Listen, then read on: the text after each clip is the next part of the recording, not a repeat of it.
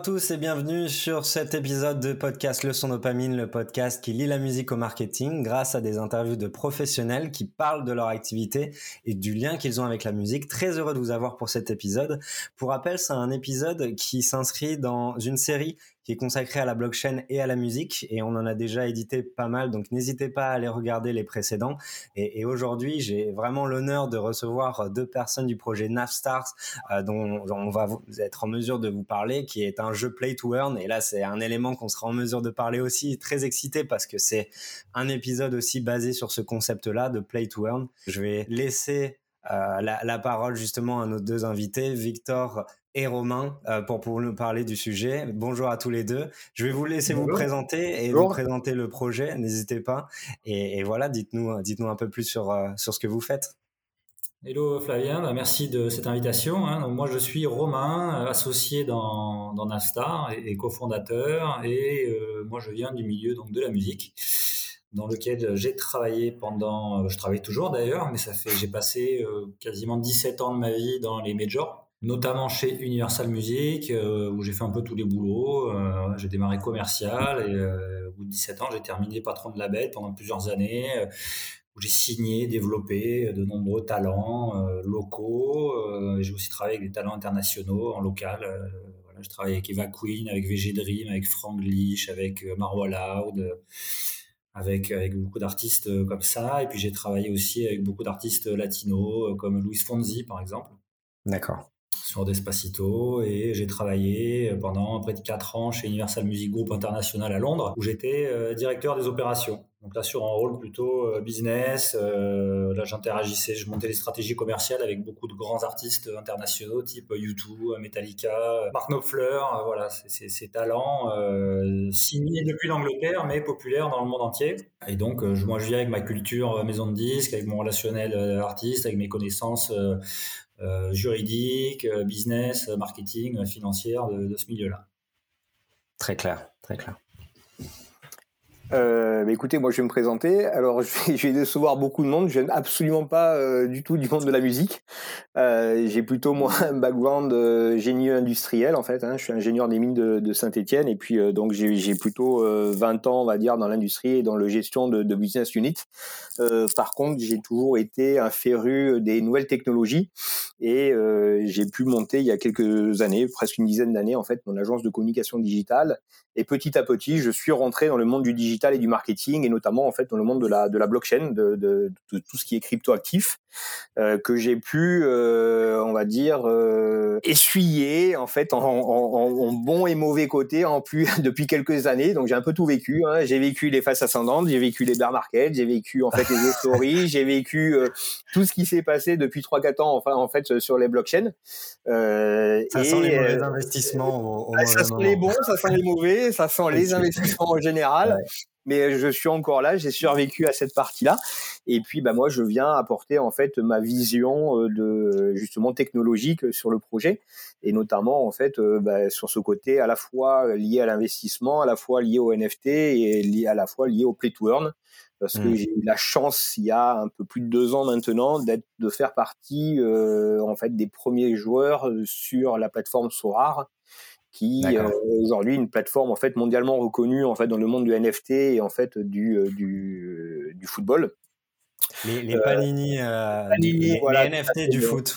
Les NFT du foot. Donc aujourd'hui, je devais être dans les 200 premiers joueurs. Aujourd'hui, la plateforme on compte, on compte 100 000 euh, a beaucoup évolué et ben moi je viens par faire partager en fait dans le projet justement mon expérience sur les bonnes et les mauvaises pratiques en fait qui sont liées au NFT et au play to earn pour justement euh, essayer de canaliser un peu euh, toute cette stratégie digitale et en fait donner du sens en fait euh, et de la valeur à des actifs mmh. numériques en tant que tels. Voilà.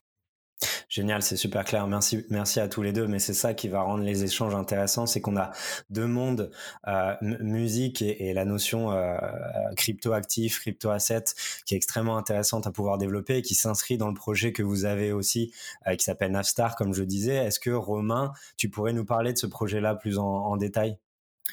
Oui, bien sûr. Alors l'origine de Navstar, elle est assez naturelle parce que euh, voilà, moi mon cœur de métier c'est la musique. C'est ce que je disais tout à l'heure. Et la musique euh, est en phase de transformation depuis plusieurs années. C'est-à-dire que le, marché du streaming n'est pas du tout arrivé à maturité. Euh, la musique a jamais été autant disponible, aussi facilement accessible dans le monde. Tout le monde peut écouter sa musique sur un téléphone mobile.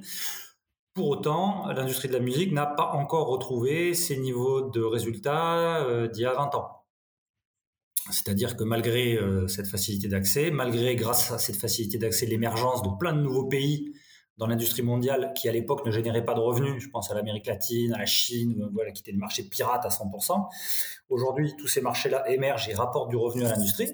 L'industrie euh, génère des revenus sur plus de pays qu'avant. Malgré ça, euh, les revenus d'antan n'ont pas été retrouvés. Pourquoi? Parce qu'il y a ce qu'on appelle le value gap, c'est-à-dire qu'il y a un décalage entre le, nombre d'actions d'écoute des titres et la valeur que ça génère. Hmm. Et ça, c'est plus ou moins important en fonction des plateformes beaucoup, beaucoup, beaucoup de streams, des millions de streams, des millions d'auditeurs, des millions de vues sur YouTube, etc. Mais ça ne génère pas la valeur que ça générait à l'époque. Si je prends le marché français, par exemple, euh, je regardais les, ventes d'albums en France il y a une vingtaine d'années, il y avait encore des albums qui se vendaient à 1,5 million, 2 millions d'albums en France. Hmm. Aujourd'hui, dans le meilleur des cas, vous avez des artistes qui vendent 600, 700 000 dans le meilleur des cas, et c'est peut-être deux artistes par an. Donc vous voyez bien qu'on n'a pas retrouvé la, valeur d'antan. Donc, euh, par un constat simple, hein, le marché de la musique, il pèse à peu près 20 milliards de dollars euh, sur l'année 2020, puisque les chiffres 2021 n'ont pas encore été publiés, et le marché des NFT euh, pèse le double de ça. Et le marché du gaming, dans sa globalité, est encore plus important. Exact. Donc nous, on est un peu le, on est, enfin, on, on est le chaînon manquant un des chaînons manquants entre euh, le marché de la musique et ces marchés du gaming et du NFT qui pour nous constituent une opportunité à plusieurs niveaux euh, pour les artistes et les producteurs, c'est-à-dire proposer une rémunération euh, plus fair, d'accord, et transparente. Puisque la transparence est aussi une des demandes, en tout cas, principale de la communauté artistique parce qu'aujourd'hui, beaucoup n'y voient pas très clair sur ce qui leur est reversé de la part des plateformes de streaming, etc. Et la blockchain rend la transparence totalement possible. Et donc, c'est sur la base de ce constat que nous avons pris notre bâton de pèlerin, que nous avons commencé à démarcher euh, notre réseau d'artistes et puis à élargir au-delà de notre seul réseau à d'autres réseaux pour euh, faire venir euh, des licences sur Nasta. Très clair, très clair. Et, du coup, est-ce que euh, il y a cette notion de play to earn Est-ce que tu peux nous euh, expliquer ce que c'est? Il y a aussi cette euh, importance de gamification du projet avec la gestion de son propre label. Mmh. Bien sûr. Donc, comme je disais tout à l'heure, aujourd'hui, les artistes, ils ont une notoriété digitale hein, qui est constituée de vues, de followers, d'abonnés, etc. Et, ces statistiques, aujourd'hui, elles sont accessibles hein, puisqu'il existe des agrégateurs de données qui permettent euh, d'absorber via des API toutes ces données-là. Et donc ces données-là, on, les, absorbe via euh, certaines API pour les canaliser et nourrir des actifs digitaux et leur conférer une valeur. Cet actif digital, qu'est-ce que c'est? C'est une carte à jouer dans Navstars. La carte à jouer, elle, sa, sa, valeur, sa puissance lui est conférée de deux manières. Premièrement, son degré de rareté. Donc ça, c'est intrinsèque à la carte hein, quand elle est limitée. Et deuxièmement, les statistiques dans le monde réel de l'artiste représenté sur la carte. Hmm. Cet actif digital trouve son rôle dans un jeu Play to Earn qui s'appelle Navstars Manager. Navstars Manager, qu'est-ce que c'est? C'est un, jeu de. Il y a le Fantasy Football sur Sora. Nous, on a le Fantasy Label sur euh, Navstars Manager, hmm. où l'utilisateur, hein, c'est le manager de label, il constitue son roster d'artistes qu'il renforce au moyen de cartes complémentaires, qui sont des cartes booster ou des cartes ressources, on pourra détailler tout à l'heure. Et grâce à ça, le joueur se constitue un score et avec son équipe qu'il a montée donc euh, dans la Stars Manager, on va aller confronter d'autres joueurs dans des compétitions qui vont récompenser différents critères. Une semaine, on va récompenser euh, le nombre de certifications sur euh, les carrières des artistes de son jeu. Une autre semaine, on va récompenser le nombre de streams Spotify sur le mois précédent, sur l'année précédente, etc. Et tout ça tourne en fait. On a des thématiques de leaderboard différentes qui permettent avant tout de, de, de, de, donner un rôle à toutes les typologies de cartes, que ce soit des artistes très importants, des artistes moins importants, des artistes en mmh. développement, des artistes étrangers, euh, des artistes latino-américains, des artistes portugais, espagnols, etc. Très clair. Et donc, ce faisant, le joueur, euh, puisque là, on a, du, on a, parlé du play, maintenant on va parler du earn. Le joueur, qu'est-ce qu'il gagne quand il remporte les compétitions? Il remporte bien évidemment des cartes NFT, ça c'est la, base, mais pas que, puisque euh, nous avons euh, lancé en seed et en pre-sale notre token qui s'appelle le N-Stars, qui est donc la devise qui permet d'acheter les NFT au sein d'un Stars Manager, et cette devise est reversée aux gagnants sous forme de récompense. Grâce à cette devise, ils peuvent racheter des cartes, ils peuvent la staker sur notre plateforme pour générer du rendement, ils peuvent également la sortir pour la convertir dans d'autres monnaies, euh, fiat ou autres cryptos. Il y, a, plein d'éléments extrêmement intéressants. Il y, a, déjà la partie gamification avec cet intérêt à, vouloir effectivement faire un parallèle entre Sorar et, et l'univers de la musique avec ses propres artistes. Donc ça signifie qu'il y a une couche blockchain par le biais des NFT qui sont euh, intégrés aux différentes cartes, mais il y a une couche euh, qu'on appelle off-chain euh, qui définit la popularité grandissante ou descendante des artistes en fonction de, euh, de leur succès et des différentes métriques. C'est ça que tu nous disais en fonction des streamings, etc. Exactement, exactement. C'est-à-dire que là, sans rentrer trop dans les détails, c'est très, très barbare. On a des, des calls euh, tous les jours avec euh, les, économistes qui nous accompagnent dans la, la construction de la game economics. Hein. C'est des tableurs Excel de ma carrière. J'en ai jamais vu d'aussi barbare.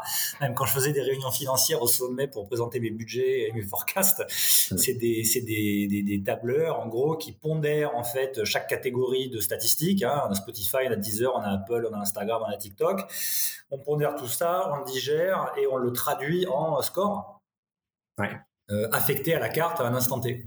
D'accord, très clair. Euh, je, pense que vous avez la réponse tous les deux, et, évidemment, mais, mais Victor, toi l'expert, euh, quel, quel, choix s'est porté sur... Vous vous êtes porté sur quelle blockchain pour pouvoir développer ça?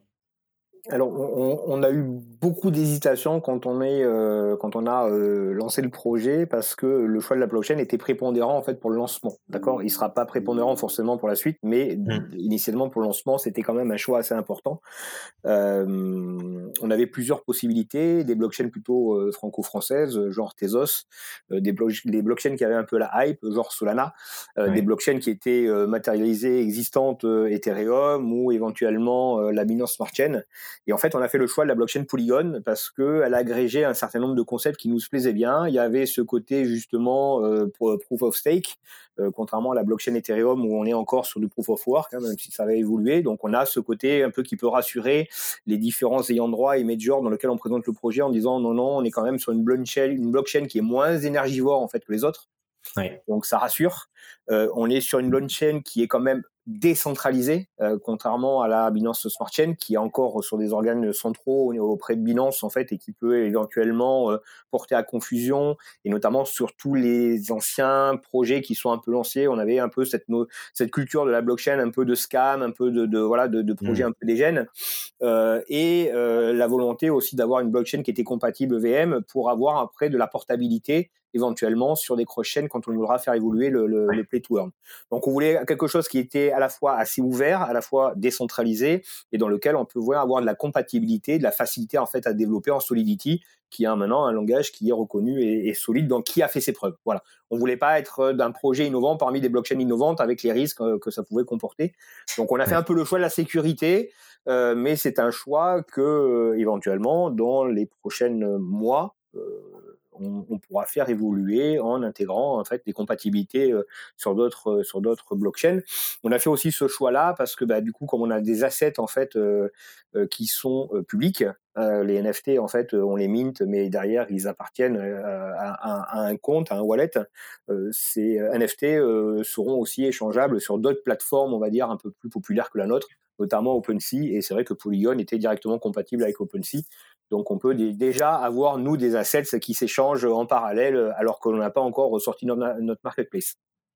Ouais, on, le voit encore une fois avec euh, tout ce que vous dites, hein, euh, euh, qu'il y a une réelle stratégie de lancement et que la blockchain utilisée est vraiment un pilier là-dessus. On avait déjà parlé aussi avec Rarcube, qui est une agence de NFT dans un précédent podcast. Et, c'est vrai que dans l'univers, il y a, beaucoup d'échos et beaucoup de d'encre sur Twitter qui ont coulé sur des artistes qui développaient leur propre mmh. NFT. Alors, on va pas parler des types d'NFT, mais des NFT, on va dire artistiques plus que des NFT à utilité. mais mais où il y a eu pas forcément un bon accueil de, la communauté sur le fait que c'était sur Ethereum. Donc cette notion de de, proof of stake, proof of work, donc assez énergivore. Et, c'est vrai que vous, vous allez, vu que vous êtes dans la musique, vous avez aussi voulu rassurer dans, dans cette optique-là, à vouloir vous baser sur une blockchain moins énergivore qu'Ethereum. Ben, on, a, on a l'obligation à la fois de convaincre des futurs joueurs, des investisseurs, mais aussi des ayants droit, et puisque notre matière première aujourd'hui c'est les licences, et qu'aujourd'hui cette communauté-là, elle n'est pas forcément appétente en fait euh, à l'univers des cryptoactifs que nous on connaît, et que éventuellement les investisseurs ou joueurs investisseurs euh, connaissent depuis des années. Donc ça veut dire qu'on a aussi un devoir d'éducation euh, par rapport en fait à tous les préceptes et puis les fausses idées qui peuvent circuler autour justement des cryptoactifs. Donc on a ce rôle aussi de dire non mais attendez, on est sur quelque chose dans lequel on n'est pas en train de monter des projets scam ou, ou alors sans aucune utilité. On est là pour construire en fait un, nouveau paradigme en fait d'avenir dans lequel on pourra tous y trouver de la valeur. Très clair, très clair. Et, pour, on reviendra de toute façon avec cette notion de play to earn parce qu'il y a énormément de choses à, dire dessus. Mais, mais pour reparler un petit peu la, la notion de gamification et du jeu en particulier sur le manager. E, est-ce que Romain, tu, si moi je suis un, un, un potentiel intéressé, je, je, suis assez intéressé par la gestion d'un label et des artistes qui sont des artistes qui sont réels. Euh, qu'est-ce que je dois faire ou qu'est-ce que je devrais faire pour participer à l'expérience 9 Star détenir euh, un nombre suffisant de cartes pour participer. D'accord. Euh, sachant que les, au niveau des cartes qui ont été mises sur le marché, pour l'instant, on a sorti les packs Genesis en 2021 qui ont tous été vendus et qui détiennent donc les seules cartes brandées 2021 euh, du jeu. Et les prochains vont arriver incessamment sous peu. Je pense début, on est sur début avril. Hein, 10 avril dans un mois. Dans un mois, on lance le, la plateforme voilà, je fais une parenthèse, on participe à la Non-Fungible conférence à Lisbonne, donc on va faire nos ah. annonces là-bas et on lance tout derrière. Voilà, ah, l'IDO du token et le play to earn derrière. Donc détenir un nombre suffisamment de cartes ou, euh, donc, en attendant euh, la, place de marché, ou dès à présent aller sur euh, la plateforme Napstars Fan et commencer à collectionner pour acquérir des cartes diamants qui sont jouables et, nous rejoindre à partir du moment où le, le play to earn est disponible. Et donc, euh, on, est bien d'accord que une carte égale un artiste. Oui. Très clair. ou, une ressource, ou une ressource, ou un événement, euh, voilà, on, travaille autour en fait de l'ensemble de l'univers en fait de, de que potentiel d'un label. Donc là aujourd'hui, on signe euh, des euh, voilà des licences exclusives avec à la fois des artistes et puis à la fois avec des sociétés de production. Enfin, là, en, l'occurrence, par exemple, c'était les Energy Music Awards et toute la, la, la structure énergique qui est derrière. L'idée en fait, c'est d'apporter l'ensemble des outils nécessaires à la constitution d'un label et d'intégrer petit à petit éventuellement bah, euh, on a déjà le concept de manager, mais on aura aussi les concepts en fait des beatmakers ou euh, des avocats ou euh, des producteurs ou etc etc ou potentiellement d'associations avec des marques par exemple, aujourd'hui, on brand, euh, on, apporte en fait des ressources qui permettent en fait de d'améliorer les statistiques en fait de son propre label pendant les tournois. Bon, ben rien n'empêche dans le futur d'avoir des collaborations avec des marques. Par exemple, dans un casque, ben on peut très bien signer une collaboration avec Beats euh, pour avoir le casque Beats qui pourront, euh, voilà, qui, qui, sera en fait un collectible spécifique en fait auprès de la marque.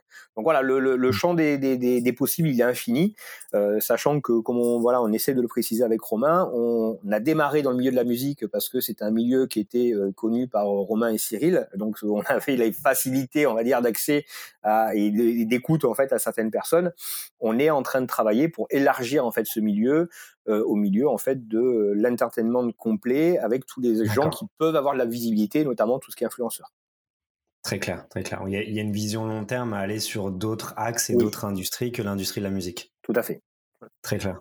Oui, et même ah. au sein de, de l'industrie de la musique, je vais en profiter pour peut-être, hein, c'est peut-être une question euh, plus loin, mais ce qui nous différencie de nos concurrents, parce qu'il y a des concurrents aussi, il y a des gens qui arrivent euh, un peu, un peu tout le temps dans cette, euh, enfin, qui ont, qui ont vu l'opportunité. Donc on se doit, nous on a, on a de l'avance parce qu'on est les premiers à avoir démarré, à avoir pris la parole, à avoir sorti une plateforme. On a une plateforme qui fonctionne aujourd'hui, qui compte plus de 18 000 comptes utilisateurs. Donc on a cette avance, on veut, on veut la garder mais, surtout, on se différencie par quoi? Par euh, la volonté de représenter absolument tous les genres musicaux. On n'est pas uniquement euh, dans l'urbain, on n'est pas uniquement dans l'urbain français, etc. Bon. Et deuxièmement, euh, en représentant tous les genres musicaux, représenter tous les genres musicaux et les artistes qui sont aussi forts localement dans plusieurs pays. là, on va annoncer voilà, des stars brésiliennes très prochainement. On a signé une star nigériane il n'y a pas longtemps. On discute avec d'autres talents en Afrique, en Amérique latine, au Royaume-Uni. Portugal, Espagne, Asie. Euh, voilà, on a une volonté de scaling qu'on a déjà euh, commencé à, démontrer par euh, justement l'ajout de talents plutôt pop que urbain pour un peu de diversité. On a une volonté de scaling multigenre, multiterritoire. Très clair. quelle star on peut retrouver déjà dans le jeu aujourd'hui et peut-être en, avril s'il y en a d'autres? Bah, sur, la, sur la pop, on a, pour vous montrer un peu, illustrer le, spectre artistique, ça va euh, de, de, de Kinvey, euh, Gypsy Kings à euh, Sasso, VG Dream. Eva Queen, Hiro. donc c'est voilà, c'est de la pop, c'est de la variété, c'est de l'urbain. c'est vraiment, voilà, on a voulu au lancement représenter, montrer un échantillon de ce que Navstars allait devenir à terme et donc représenter le plus de genres musicaux possible. Très clair. La, euh, notion d'utilité, on, on, le dira jamais assez par le biais des épisodes qu'on enregistre, mais elle est extrêmement importante. On a eu une phase euh, de, de, NFT l'année dernière où c'était très porté sur l'artistique, sans réelle utilité derrière et sans réelle vision long terme. E, est-ce que cette couche play to earn, Victor, c'est ce qui permet justement d'aller dans le long terme et, et, et peut-être ajouter une notion d'engagement à l'expérience blockchain pour s'adresser à, un maximum de personnes. quelle est ta vision sur le play to earn et qu'est-ce que ça permet de faire dans ce type de projet blockchain? Alors, je, reprends un peu ma propre expérience. Quand je suis arrivé sur Sorar, je suis arrivé sur Sorar totalement par hasard parce que je, me suis intéressé au monde du NFT quand il est apparu il y a à peu près euh, un peu plus de deux ans et demi. Euh, et que du coup j'avais cette non connaissance en fait de ce que c'était un non fungible token.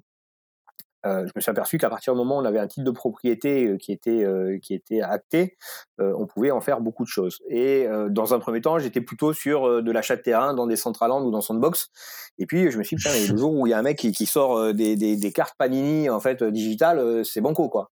Et en tapant Panini euh, carte digitale, en fait, c'est pas Panini qui est apparu, c'est Sorar. Donc, et, je suis arrivé sur Sorar et euh, je me suis mis à acheter euh, toutes les cartes 1 sur 10 parce que j'avais la volonté de, de, créer ma collection de cartes pour le futur en me disant, ben, je vais acheter les cartes les plus rares et les premières.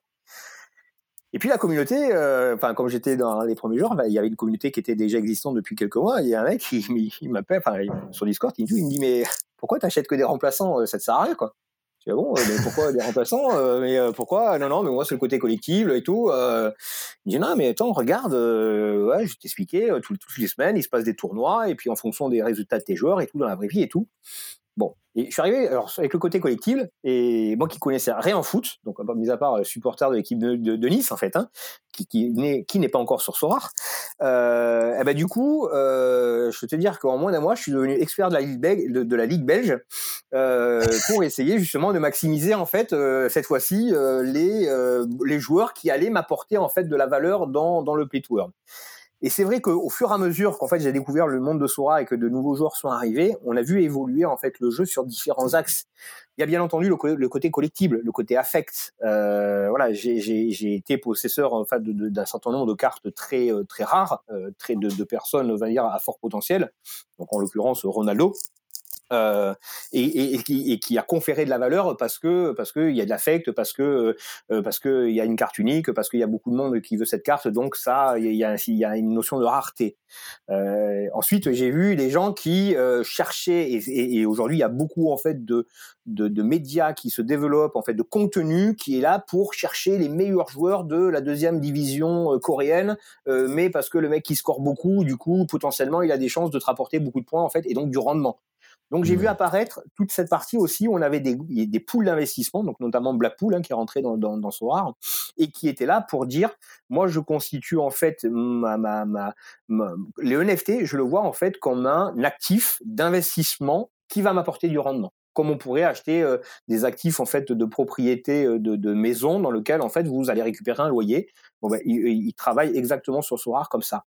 Et puis après, j'ai vu apparaître un certain nombre de joueurs qui étaient plutôt sur le côté spéculatif et ce côté trader, en me disant, bah, je mets mon réveil à 4 heures du matin pour aller essayer d'aller choper des cartes quand il n'y a pas beaucoup de monde sur le marché primaire, et je les revends euh, à partir du moment où les gens en auront besoin sur le marché secondaire pour aller constituer leurs équipes.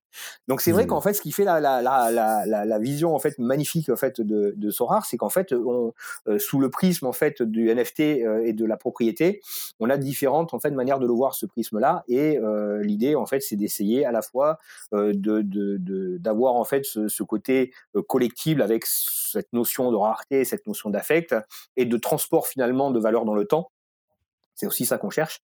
Euh, ce côté où les gens vont essayer de participer, de maximiser en fait leurs gains avec les bonnes statistiques et on a même si euh, la personne n'est pas connue, mais comme c'est une pépite, eh ben, derrière euh, il va potentiellement sortir le bon son au bon moment. Donc il y a aussi ce côté, je prends un actif quand il est pas cher parce que finalement personne n'en veut et finalement je mise en fait sur le développement de sa carrière pour en fait la future star de demain.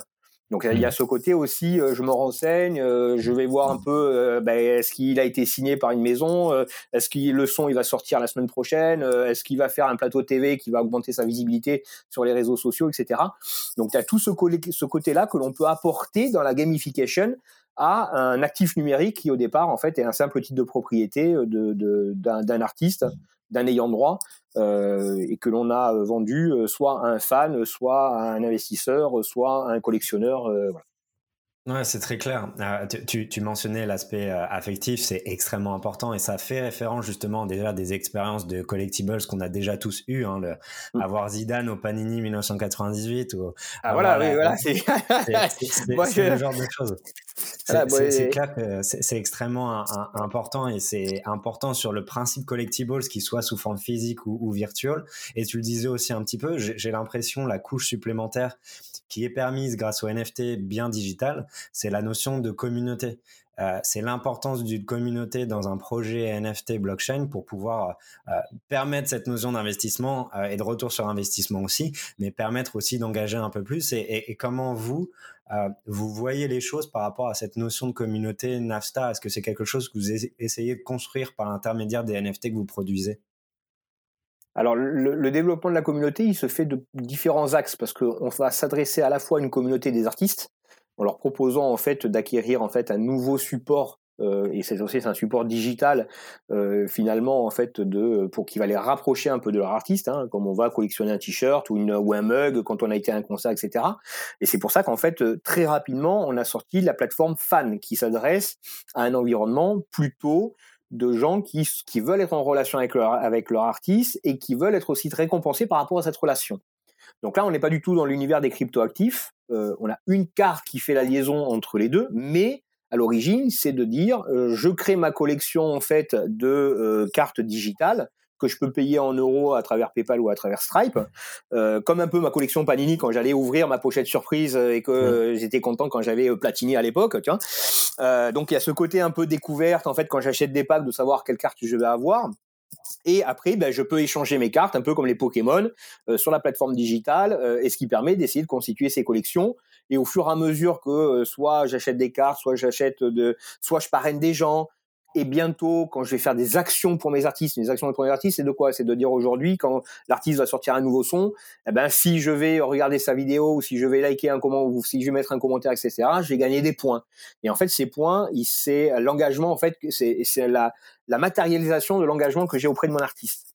Je gagne des mmh. points, euh, et petit à petit, à chaque fois que je monte dans les classements, je vais obtenir des cadeaux, soit de la part de Navstar, soit directement euh, à travers des jeux concours qu'on organisera avec des artistes, euh, soit des places de concert, soit des invitations VIP, soit des disques d'or, etc. Et on a ce système en fait de remise en, en, relation en fait directe, donc sans passer par des plateformes intermédiaires comme Instagram, etc. Entre entre finalement les gens qui bah, se mouillent un peu pour leur artiste et finalement l'artiste qui, qui les reconnaît par rapport à ça. Donc ça, c'était le premier, le, premier point parce que ça nous a permis en fait de faire communiquer les artistes auprès du projet sans parler de NFT, sans parler de cryptoactifs, donc tout en respectant la réglementation française aussi là-dessus. Donc c'est très très compliqué, donc il faut faire vraiment très attention parce qu'on est sur une communauté là de fans qui est pas forcément majeure.